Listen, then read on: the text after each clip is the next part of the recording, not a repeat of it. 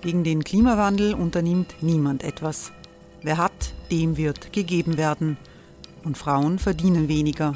War ja immer schon so. Man ärgert sich und macht weiter. Was aber, wenn nicht? Wir haben eine Idee. Die Falter Arena macht die Bühne frei für Menschen und Projekte, die das Land verändern. Mein Name ist Eva Konzett. Ich leite das Politikressort im Falter. Und am Sonntag, den 26. Mai, veranstalten wir im Wiener Stadtsaal die nächste Falter Arena. Mit dabei unter anderem der ehemalige Politiker und Neosänger Matthias Strolz, Theresa Imre von Markter, Sonja Jöchtel von Love Politics oder Kari Ochsner von Ochsner Wärmepumpen. Machen statt jammern. Wir schauen uns an, wie das funktionieren kann. Kommen auch Sie vorbei. Alle Informationen und Tickets finden Sie unter falter.at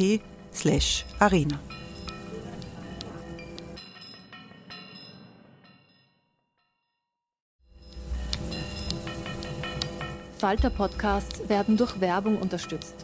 Das hilft bei der Finanzierung unseres journalistischen Angebots. Quality sleep is essential. That's why the Sleep Number Smart Bed is designed for your ever-evolving sleep needs. Need a bed that's firmer or softer on either side? Helps you sleep at a comfortable temperature? Sleep Number Smart Beds let you individualize your comfort so you sleep better together. JD Power ranks Sleep Number number 1 in customer satisfaction with mattresses purchased in-store. And now, save 50% on the Sleep Number limited edition Smart Bed for a limited time. For JD Power 2023 award information, visit jdpower.com/awards. Only at a Sleep Number store or sleepnumber.com.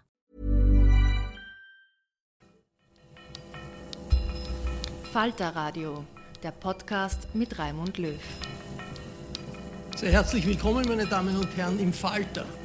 Soll in Österreich Sterbehilfe weiter verboten bleiben wie bisher oder kommt es zu einer Liberalisierung, die es auch in anderen Staaten in der westlichen Welt gegeben hat. Darüber entscheidet in den nächsten Wochen der österreichische Verfassungsgerichtshof nach einer Klage von Bürgern, die die Möglichkeit wahrnehmen wollen, selbstbestimmt zu sterben. Darüber wollen wir heute diskutieren in der Falter-Redaktion in der Wiener Innenstadt.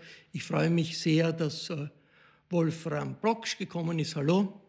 Schönen guten Herr Brocksch ist Rechtsanwalt. Er vertritt die vier Kläger, die vor dem Verfassungsgerichtshof äh, diese Klage eingebracht haben. Ich begrüße sehr herzlich die ehemalige Gesundheitsstadträtin und langjährige SPÖ-Nationalratsabgeordnete Elisabeth Pittermann. Willkommen.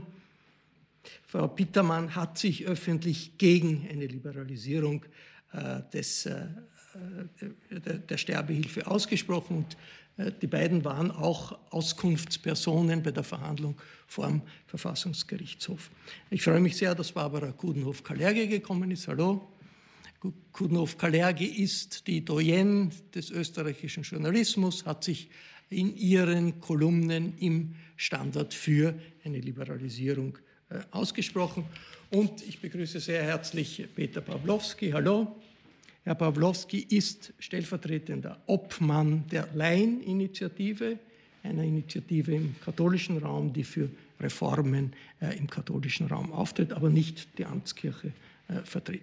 Herr Brock, Sie äh, bekommen doch beträchtlich viel Widerstand, seitdem Sie äh, diese Klage eingebracht haben von der katholischen Kirche, von Behindertenverbänden, eine sehr beeindruckende Diskussion in der ORF-Sendung äh, im Zentrum äh, aus der Palliativmedizin. Was ist Ihr entscheidendes Argument, mit dem Sie nicht nur die Richterinnen und Richter des Verfassungssgerichtshofes, sondern auch die Öffentlichkeit überzeugen wollen, dass äh, eine Liberalisierung der Sterbehilfe nötig ist? Ja, es stimmt zunächst einmal, dass wir viel Widerstand bekommen von unterschiedlicher Seite, meistens aber mit ähnlichen oder mit zwei Hauptargumenten.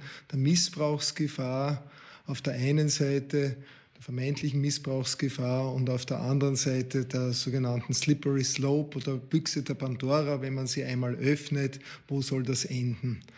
Das Hauptargument dagegen ist zunächst einmal, dass wir der Meinung sind, dass die Kriminalisierung, die Strafbestimmungen überhaupt keinen Beitrag zur Suizidprävention leisten, dass Suizidprävention ganz anders gemacht werden muss, gemacht werden kann, wir viel zu wenig Suizidprävention in Österreich haben und dass darüber hinaus der Europäische Gerichtshof für Menschenrechte in Straßburg schon im Jahr 2011 ganz klar ausgesprochen hat, dass zum Recht auf Leben und zum Recht auf Privatsphäre auch das Recht auf einen selbstbestimmten, würdigen Tod gehört und dass dieses Recht auch im Einzelfall eine gerechte Lösung sein muss, die der Staat zu gewährleisten hat. Sie vertreten vier Kläger, zwei davon sind selbst unheilbar krank. Äh, eine, eine, einer der Antragsteller hat multiple Sklerose, eine unheilbare Krankheit und möchte die Möglichkeit eines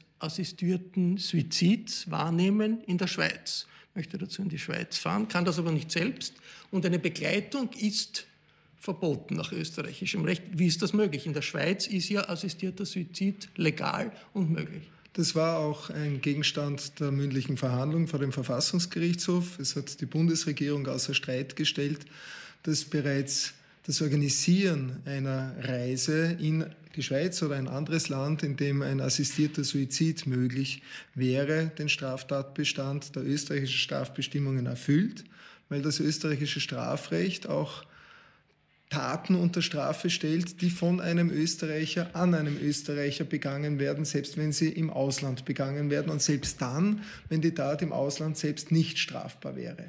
Das zeigt, wie streng dieses Verbot des, äh, äh der Sterbehilfe in Österreich ist. Frau Bittermann, Sie warnen vor Missbrauch und haben einen Bezug hergestellt zur Euthanasie der Nazizeit, den Verbrechen der Nazizeit. Aber zeigt nicht heute, zeigt nicht heute die Situation in den demokratischen Rechtsstaaten des Westens, dass das doch eine ganz andere Situation ist als damals. Ist dieser Vergleich wirklich treffend? No, hat vorher wer gerechnet, dass das passieren kann? Ich habe meine Mutter mal gefragt, warum bist du nicht rechtzeitig geflohen, als der Papa es wollte. Hat sie gesagt, diskriminiert waren wir immer. Aber wer konnte mit der industriellen Ausrottung rechnen? Also man hat gesehen, wozu Menschen fähig sind, wenn es die Möglichkeiten gibt. Aber ich bin auch, das haben Sie nicht gesagt, Ärztin. Ich habe mit Schwerstkranken gearbeitet. Ich bin eine Hämato-Onkologin, also für Patienten mit Blutkrankheiten und Tumorkrankheiten. Und sehr selten haben Patienten sterben wollen. Es war oft das, oder nicht oft, aber gelegentlich, dass der Partner sich das alleine Weiterleben nicht vorstellen konnte und es zu einem gemeinsamen Suizid kam. Es haben oft auch die Angehörigen und durchaus auch die Mitarbeiter auf den Stationen den Todesprozess nicht so gut ausgehalten. Ich erinnere mich, wie eine Kollegin gesagt hat, wir hatten einen Patienten, der wollte absolut keine Schmerzstillung, weil das natürlich das Denken beeinträchtigt, obwohl wir ihm zugeredet haben, er soll ein bisschen was nehmen. Und sie hat gesagt, ich habe ihm heute im Nachtdienst dazu gebracht, ich habe es nicht mehr ausgehalten. Da habe ich gesagt, hast du gehört, was du gesagt hast? Du hast es nicht ausgehalten. Er hat es an sich nicht wollen. Also man darf nicht vergessen, wie stark auch der Lebenstrieb ist. Und ich sage, diejenigen, die sagen, ich will auf jeden Fall durch einen Suizid aus dem Leben scheiden. Es gibt genug Foren im Internet, es bringen sich zu viele Menschen um, das ist das, was Sie richtig sagen. Die Suizidprävention ist zu gering. Dann kann man sich auch darüber informieren. Nicht alle sind gelebt, gelähmt, nicht alle können es nicht fertig also Sie sagen, man braucht es eigentlich gar nicht, weil Suizid man, man braucht nicht und ich finde es vor allem unmöglich, dass man Ärzte, die für Linderung und für Heilung da sind, dann dazu haben will, dass sie töten. Und wir haben Töten nicht gelernt. Das Frau war kein Bestandteil unseres Studiums. Frau Gulnow-Kalergi, was ist für Sie das entscheidende Motiv, dass Sie sich so öffentlich engagieren in dieser Causa, was ja wenige tun in der Diskussion, auch persönlich? Also ich bin alt und für mich ist das keine philosophische Frage, sondern eine sehr konkrete und persönliche. Ich habe denken müssen an ein Lied, das in äh, dem Brechtstück Die Tage der Kommunen vorkommt. Und da heißt es, haben wir beschlossen, schlechtes Leben mehr zu fürchten als den Tod. Äh, da geht es natürlich um ganz was anderes, um die Pariser Kommune, aber der Satz gilt natürlich für viele Leute auch. Und ich muss sagen, ich fürchte mich vor schlechtem Leben als Pflegefall möglicherweise mehr als vor einem äh, zivilisierten Tod. Äh, also äh, Sie haben erwähnt, die, die Klägerin, die multiple Sklerose hat. Und die hat also in dieser Sendung, die wir wahrscheinlich alle gesehen haben, gesagt, ich sitze im Rollstuhl, ich kann meine Beine nicht mehr bewegen, bald werde ich meine Arme auch nicht mehr bewegen können und dann muss ich gefüttert und gewickelt werden. Das will ich nicht. Äh, ich möchte äh, auf eine zivilisierte Art sterben. Und ich verstehe eigentlich nicht, ähm, warum äh, sie das nicht soll. Ich habe dazu was geschrieben und es kamen viele Postings. Und viele haben auch das gesagt, was die Frau Dr. Pittermann gesagt hat. Also wenn jemand unbedingt äh, nicht mehr leben will, dann soll er halt Selbstmord begehen und nicht herummotzen und andere um Hilfe bitten. Ähm, also quasi äh, bringt euch um, gebt zur Ruhe. Äh, das finde ich ein bisschen barbarisch. Und wenn es eine zivilisierte Alternative gibt, dann finde ich eigentlich, sollten die Leute, die das wollen, sie auch nützen können. Herr Peter Pawlowski, die Kirche ist ganz entschieden gegen die Aufweichung des äh, Tötungsverbotes, das auch wenn es um assistierten Suizid geht. Trotzdem gibt es im katholischen Bereich Diskussionen darüber. Wie verlaufen die? Also die Kirche würde ich hier nicht vertreten wollen. Ich bin auch dafür, äh, dass äh, es eine Möglichkeit gibt zu sterben. Das heißt, es gibt ja den Selbstmord, es gibt die Patientenverfügung, die schon viel äh, aufhalten kann, nur ist sie, glaube ich, immer noch zu wenig bekannt. Aber worum es mir geht, ist, dass die Freigabe und die Straflosigkeit wirklich an Kriterien gebunden sein sollte. Denn wenn das einfach aufgemacht wird, ich bin auch nicht für die Sterbehilfevereine, aber darüber kann man ja diskutieren, wenn das einfach aufgemacht wird, muss man bedenken, es gibt alte und kranke Menschen, die sind sich selbst und der Familie eine Last. Die leiden darunter, die Lebenskraft der Angehörigen zu verbrauchen. Und ich frage mich, wenn das ganz aufgemacht wird, ohne einengende Kriterien, wer wird dann noch die Palliativmedizin finanzieren oder die Hospize und die, die Krankenkassen, die für alte Leute sehr viel Geld ausgeben müssen? Und was geschieht mit der Pflege, die immer noch unerschwinglich ist für den Staat? Wir haben gerade jetzt hat der Gesundheitsminister einen Plan äh, angekündigt, dass hier eine klare, eine klare Form gefunden wird. Also ich halte es für eine große Gefahr, wenn die Freigabe der Sterbehilfe ohne einschränkende Kriterien Unheilbarkeit, Hilflosigkeit, Würdelosigkeit, wie diese MS-Patientin äh, sich dargestellt hat. Und ich halte es auch für eine Gefahr, wenn das nicht kostenlos passiert, wenn jemand hilft. Und natürlich bin ich nicht dafür, dass unter diesen Kriterien jemand bestraft wird. Barbara Kuhnhoff-Kalergi, ist das ein Weg, wo Sie sagen, den könnte man beschreiten? Also zu sagen, ja, nicht ganz aufmachen, aber doch lockern sozusagen das Verbot? Oder geht man da der Grundsatzentscheidung ein bisschen aus dem Weg?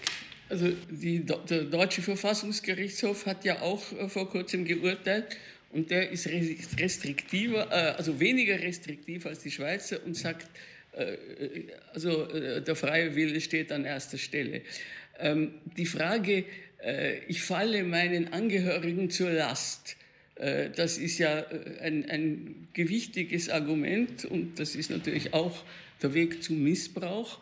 Aber das ist natürlich wirklich ein Argument, das viele alte Leute äh, beschäftigt. Also wenn ich mir vorstelle, äh, dass meine Nichten und Neffen die Kinder also nicht auf Urlaub fahren könnten und den Kindern keine ordentliche Ausbildung geben, weil sie meine 24 Stunden Hilfe finanzieren müssen, da wäre mir das ein grässlicher Gedanke und ich würde viel lieber sterben und die meisten alten Leute auch. Also das ist auch dann wäre es mir ein grässlicher Gedanke, wenn Sie mich nicht unter Druck setzen würden, sondern sagen, nein, nein, wir machen das eh gern. Ähm, also das ist, ein, ein glaube ich, ein Argument, das äh, zu, zu berücksichtigen ist. Und was die, also ich verstehe, dass Ärzte sagen, äh, wir sind nicht dazu da, dass wir Leute umbringen. Äh, das verstehe ich vollkommen. Aber das müssen sie auch nicht. Also äh, assistierter Suizid, also soweit ich weiß, äh, spielt sich das in der, äh, in der Schweiz so ab, dass auf jeden Fall also der Betroffene selber handeln muss und der Arzt, der Arzt nicht der ist, der ihn umbringt. Also es wird immer der Spruch wiederholt, die Leute sollen an der Hand und nicht von der Hand von jemandem sterben. Ich glaube, dass in also zum Beispiel in, in der Schweizer Sterbehilfeorganisation, die Leute sehr wohl an der Hand von jemandem sterben. Äh, Begleiter und Begleiterinnen fahren mit, obwohl sie sich strafbar machen, aber sie fahren trotzdem mit. Währenddem, glaube ich, viele äh, Leute in, in irgendwelchen Altersheimen und Spitälern ohne jede äh, liebevolle Begleitung sterben.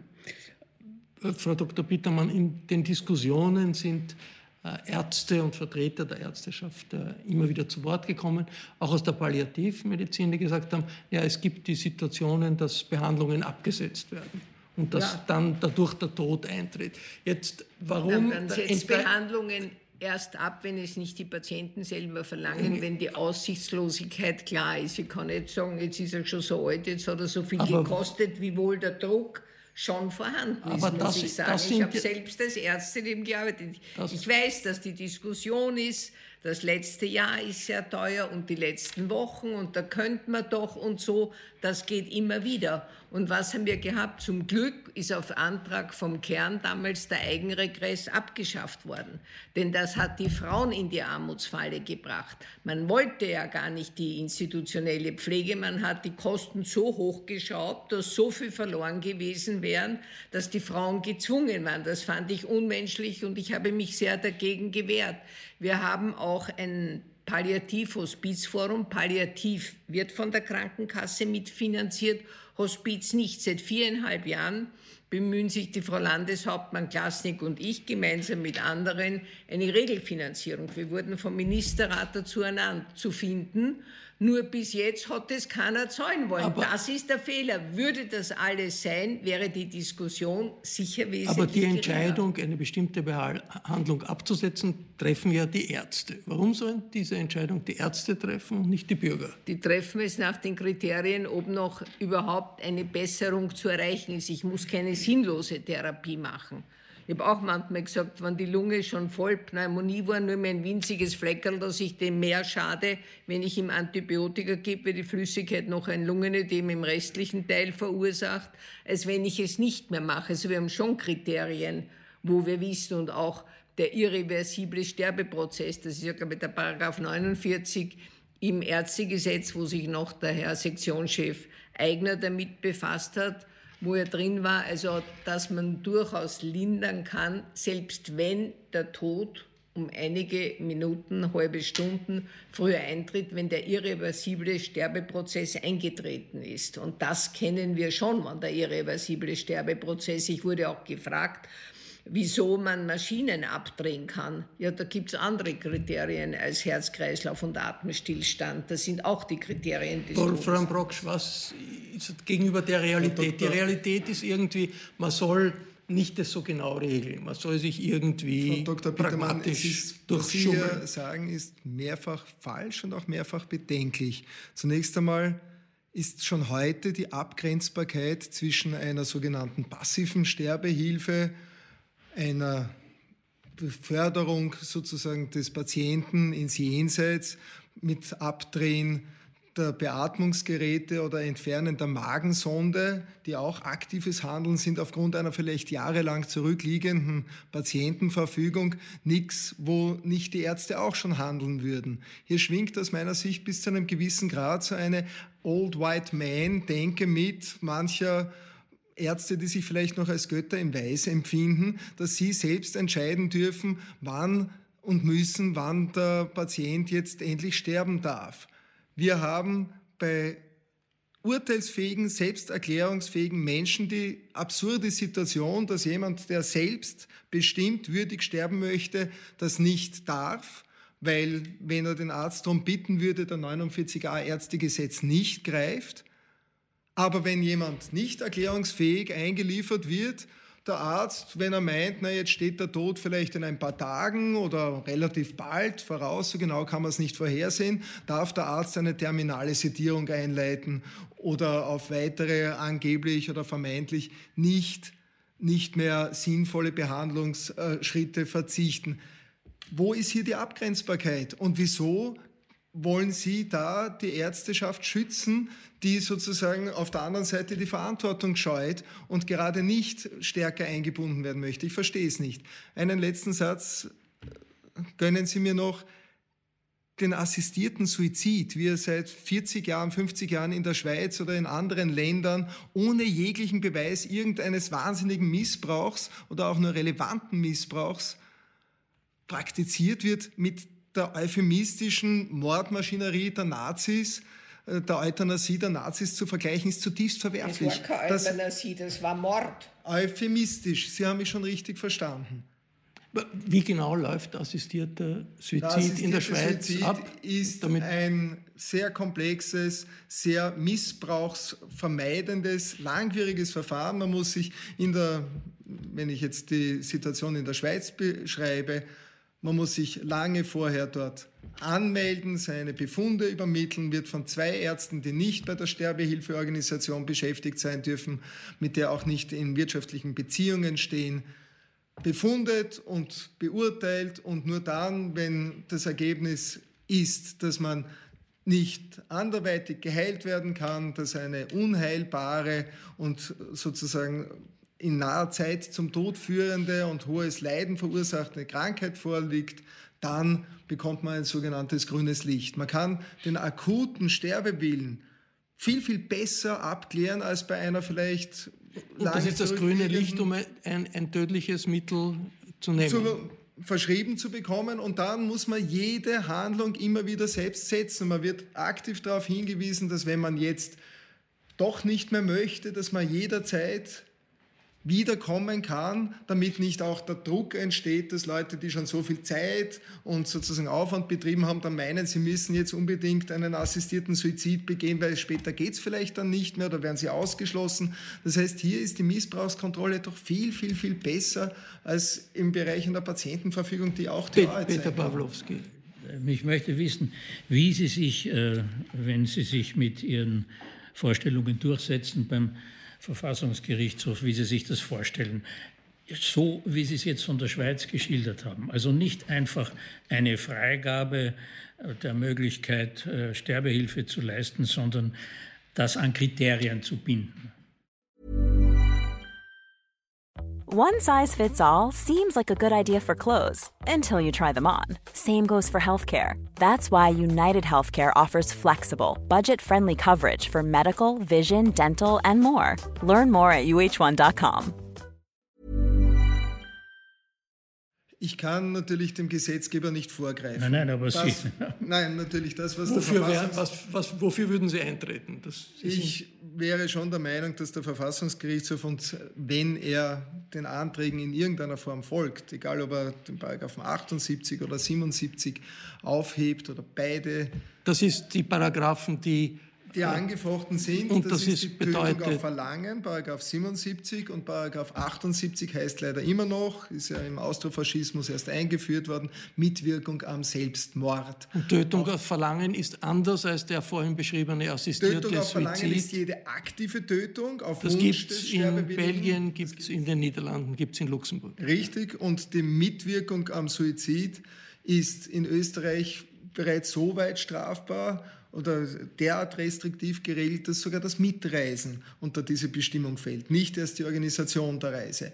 Also ich glaube, ich glaube, dass man das Rad nicht neu erfinden muss. In der Schweiz ist eine Mitwirkung und auch eine Verleitung zum Suizid sehr wohl strafbar, wenn sie aus eigennützigen, verwerflichen Motiven erfolgt. Also der Gesetzgeber kann schon eine Strafbarkeit weiterhin vorsehen wenn derjenige, der sozusagen einen Suizid hier bewirkt bei einem Dritten, das ihn dazu angestiftet hat oder aus eigennützigen Motiven den zum Beispiel dazu drängt, dann kann die Strafbarkeit, soll die Strafbarkeit natürlich bestehen bleiben.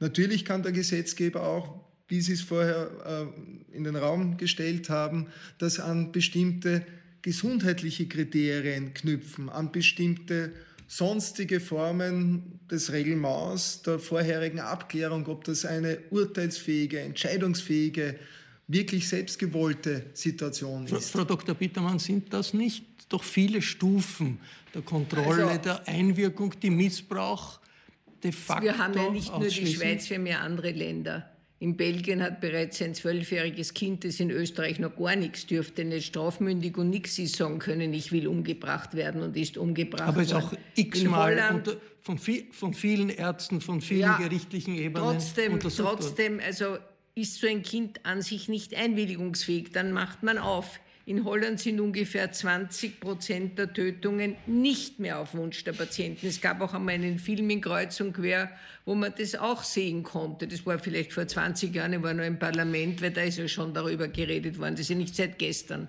Und wenn man gelähmt ist an den Händen, wie diese Frau mit der MS, dann kann sie auch nicht selber den Becher zum Mund führen. Also es muss ihr wer dann das eingeben natürlich. Und es ist nie zu überprüfen, wer dahinter ist. Ich habe Patienten gehabt, die geklagt haben, gesagt haben, wir sollen ihr Berufsverbot auf die Tür schreiben, weil es kommt ständig wer, der ihre Erbschaft haben will. Also wir wissen nicht, und das kann niemand wissen, was los ist.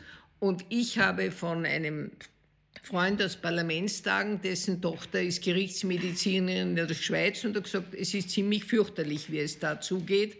Und es sterben natürlich nicht alle, weil es dann immer die Kraft haben, den Becher zu trinken. Dann äh, sind die recht ungehalten darüber, wenn dann die Polizei und die Gerichtsmediziner kommen. Also so harmlos ist das auch nicht alles. Und wie gesagt, es muss keiner leiden. Es hat jeder die Möglichkeit der Patientenverfügung. Es hat jeder die Möglichkeit zu sagen, ich will nicht beatmet werden, ich will keine Infusionen, ich will keine künstliche Niere. Also dann kann ich ja schon sehr früh auch einsetzen lassen, was ich alles nicht will. Das ist nämlich nicht die Sterbehilfe der Ärzte, sondern es wäre eine eigenmächtige Heilbehandlung, wenn ich etwas mache, was ein Patient ausdrücklich niedergelegt hat, dass er es nicht tut. Und es wird schon auch in den Spitälern überall gefragt. Wie gesagt, ich habe voriges Jahr eine Krebsoperation gehabt. Ich bin vorher gefragt worden, ob ich eine Patientenverfügung habe habe ich nicht. Ich habe eine Vorsorgevollmacht, wo ich festgelegt habe, was im Falle des Falles ist, wenn man das sicherer ist als eine, eine Patientenverfügung, weil ich heute nicht weiß, was dann sein wird. Vielleicht treffe ich eine, wenn ich eine bestimmte Erkrankung habe und weiß, wie das Ende ist, was ich da nicht will. Aber heute weiß ich nicht, auf welche Art mein Ende ist. Barbara Kunhoff-Kalegi, warum ist das so ein großes Tabu in unserer Gesellschaft, die Frage der Sterbehilfe, die ja sehr schwer ist, eine schwierige Diskussion, eine schwere Diskussion. Naja, also ich glaube schon, dass äh, Österreich als katholisches Land ähm, äh, also da von, von kirchlicher Seite äh, ein großer Einfluss ausgeübt äh, wurde. Also ich habe vom Herrn Proksch äh, äh, gelernt, dass Selbstmord äh, verboten war und äh, das, auch, also dass das Selbstmordverbot also erst unter dem Austrofaschismus äh, wieder äh, reaktiviert worden ist. Mit der ähm, Einführung der Todesstrafe im Übrigen, mit der Wiedereinführung der Todesstrafe. Es ist überhaupt interessant, also auch die äh, sehr katholische äh, neue Höchstrichterin in Amerika äh, tritt also sowohl für das Verbot der Abtreibung wie der Todesstrafe ein. Also die beiden Dinge scheinen irgendwie zusammenzugehören. Ähm, ich glaube, dass äh, die, die, die ursprüngliche christliche Haltung, äh, die äh, ist und war, äh, es gibt keine äh, es gibt kein lebenswertes und unlebenswertes Leben. Äh, jedes Leben ist kostbar äh, wurscht, wie, was einer leistet und wie viel, was, wie viel Kosten er verursacht. Äh, daher ist jedes Leben kostbar. Das ist das eine. Äh, wenn man aber sozusagen gleich die, den, den freien Willen und die Selbstbestimmung auch gleich über Bord wirft, ist es ein bisschen viel. Aber ich glaube, diese lange Tradition, Selbstmörder durften ja äh, jahrhundertelang nicht auf, auf normalen Friedhöfen beerdigt werden, dass das natürlich also kulturell noch eine Rolle spielt. Aber vielleicht auch ganz interessant, äh, der, unser Verfassungsgerichtshof hat ja äh, in jüngerer Zeit äh, freigegeben das Recht auf Abtreibung und das Recht auf Ehe für alle, also auch Ehe zwischen Homosexuellen. Da gab es auch starken Widerstand. Hier hat der Verfassungsgerichtshof ähm, also sozusagen äh, liberal entschieden. Also interessant, äh, was er jetzt entscheiden wird. Äh, Peter Borowski, wie... Der Verfassungsgerichtshof wie, wie, hat das nicht freigegeben, die Abtreibung. Das war ein parlamentarischer Mehrheitsbeschluss. In, in, in, Amerika war das eine Entscheidung des Supreme Court. Wie sehr ist diese Diskussion in der katholischen Community heute, wird die geführt? Wie sehr ja, ist die glaube, präsent? Ich glaube, sowohl die kirchliche, das kirchliche Verhältnis zu Selbstmord und zur Abtreibung wird von den Menschen, auch von den Katholiken, nicht mehr ernst genommen. Das ist eine dogmatische Festlegung, aber bitte, wie absurd das ist, äh, kennt man, Sie kennen ja die Geschichte, wo es Vergewaltigung von Ordensfrauen im Bosnienkrieg gegeben hat und äh, Johannes Paul II. hat äh, auch dort die Abtreibung verboten. Da sieht man, dass die Selbstbestimmung hm, der Frauen insbesondere überhaupt keine Rolle spielt. Ich glaube, das, sind, das ist, und dann wird noch die, wird noch die, äh, die Empfängnisverhütung auch verboten. Äh, da fragt man sich also, was darf der Mensch, der Katholik überhaupt tun?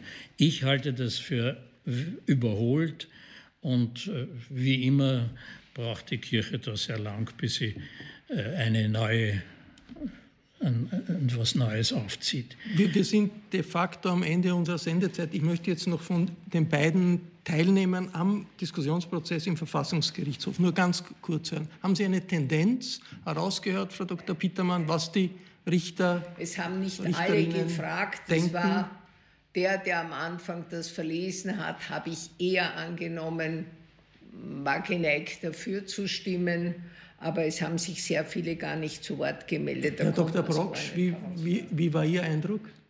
Die Verhandlung hat über viereinhalb Stunden gedauert. Es waren sehr informierte, sehr zielgerichtete Fragen.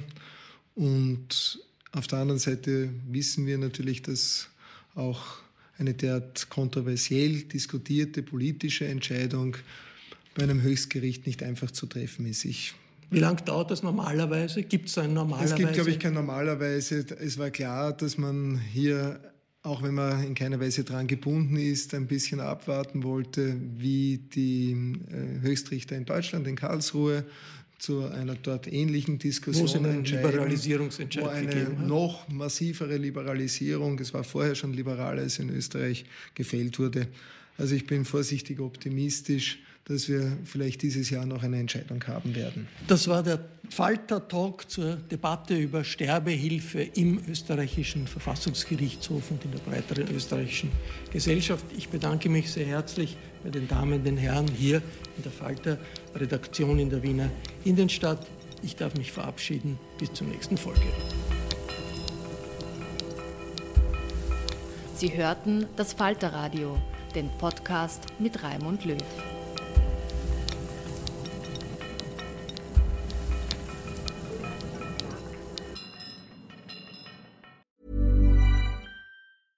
Ever catch yourself eating the same flavorless dinner three days in a row? Dreaming of something better? Well, HelloFresh is your guilt-free dream come true, baby. It's me, Kiki Palmer. Let's wake up those taste buds with hot, juicy pecan-crusted chicken or garlic butter shrimp scampi. Mm. Hello Fresh. Stop dreaming of all the delicious possibilities and dig in at HelloFresh.com. Let's get this dinner party started. Even when we're on a budget, we still deserve nice things. Quince is a place to scoop up stunning high-end goods for 50 to 80% less than similar brands. They have buttery soft cashmere sweaters starting at $50, luxurious Italian leather bags, and so much more. Plus, Quince only works with factories that use safe, ethical, and responsible manufacturing. Get the high-end goods you'll love without the high price tag with Quince. Go to quince.com slash style for free shipping and 365-day returns.